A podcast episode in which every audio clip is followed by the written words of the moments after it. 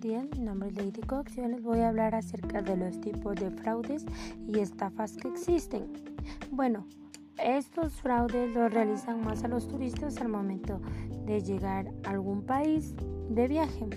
Como primero tenemos el formulario de donación, que es que un grupo de personas se encuentran cerca a nosotros con una carpeta y nos dice que por favor le ayudemos con una donación, ya sea para un convento, un orfanato o una clínica. Como otra parte, el, taxi, el taxímetro también muchas veces las personas ven que somos turistas y le controlan al taxímetro para tomar un costo muy elevado o ya que ven que no somos de ahí nos llevan por una ruta más larga.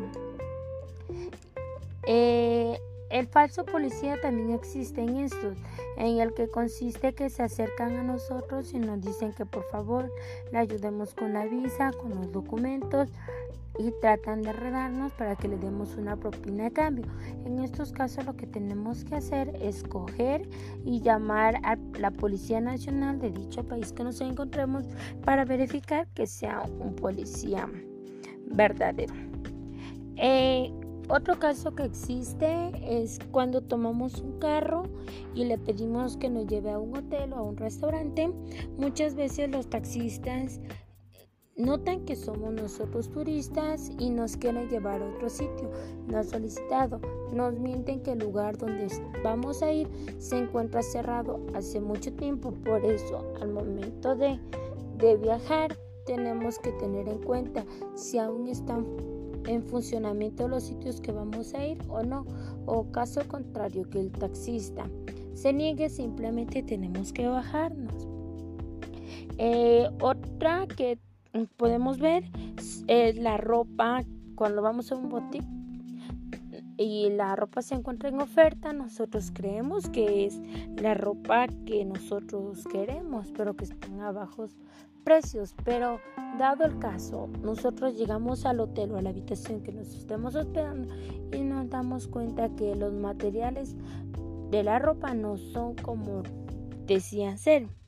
Bueno, otros trucos que están enseñando las personas son los recuerdos gratis, en el cual consiste que se acerca una persona junto a nosotros y nos ofrece ya sea detalles para que tengamos de recuerdo de dicho país, el cual nos dicen que nos regalan y después nos cobran un costo muy elevado. También existe la revisión de las habitaciones cuando nos encontramos hospedados en un hotel. Llegan dos personas que dichosamente están trabajando ahí, pero son personas falsas, la cual una se encarga de revisar la habitación si se encuentra en mal estado y la otra se encarga en robarnos. Como otro punto tenemos el conteo lento. Cuando la cajera del banco se tarda mucho y trata de confundirnos para quedarse con una propina. El pseudo montaje que es las cantidades que las personas quieren cobrar a cambio y también tenemos el menú el cual consiste que nosotros vamos a un restaurante y en la parte de afuera se encuentra el menú pero un momento de nosotros servirnos nos cobran un costo muy elevado. Bueno, estas serían las, las pautas que los turistas deben tomar al momento de viajar para que no caigan en este tipo de estafa.